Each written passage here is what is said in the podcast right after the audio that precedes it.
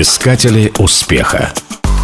Императорский фарфоровый завод является старейшим в стране в своей области. Его основали в 1744 году в Санкт-Петербурге по указу императрицы Елизаветы, дочери Петра I.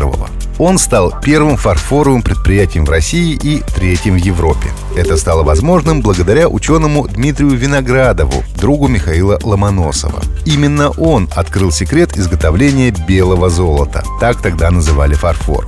Продукция Виноградова по качеству не уступала саксонскому и китайскому фарфору. Изначально предприятие назвали Невской порцелиновой мануфактурой. Порцелин – еще одно старинное название фарфора. Здесь стали выпускать табакерки, которые Елизавета Петровна использовала в качестве дипломатических подарков. Лично для императрицы изготовили великолепный сервиз собственный. Поначалу вся продукция фабрики предназначалась только для императорского двора. Изделия были очень дорогими. В середине 18 века наладили выпуск фарфоровых фигурок людей и животных. Это были не игрушки, а предметы коллекционирования. Кукол хранили вместе с драгоценностями.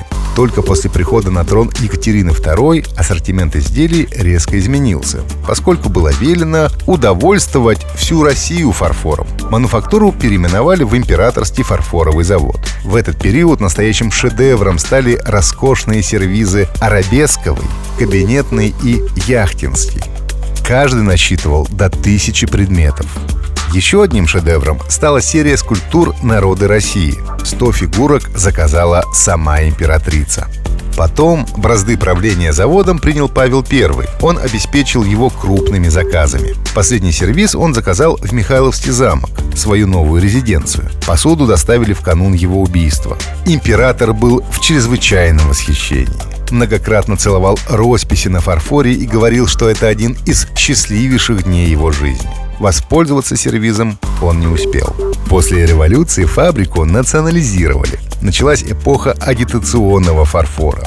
В частности, выпускали фигурки на рабоче-крестьянскую и революционную тематику. Не забывали и про посуду, для которой разработали специальный стиль, созвучный социалистическому быту. Потом был сталинский период помпезности и чрезмерного украшательства. Его сменила хрущевская оттепель. Вернулся интерес к белому фарфору и лаконизму форм. Сейчас все изделия императорского фарфорового завода – настоящие шедевры, достойные любого художественного музея. Это отдельные предметы посуды, сервизы, скульптуры и предметы интерьера. Цены в магазинах кусаются, но стоит зайти хотя бы за тем, чтобы полюбоваться уникальными вещами.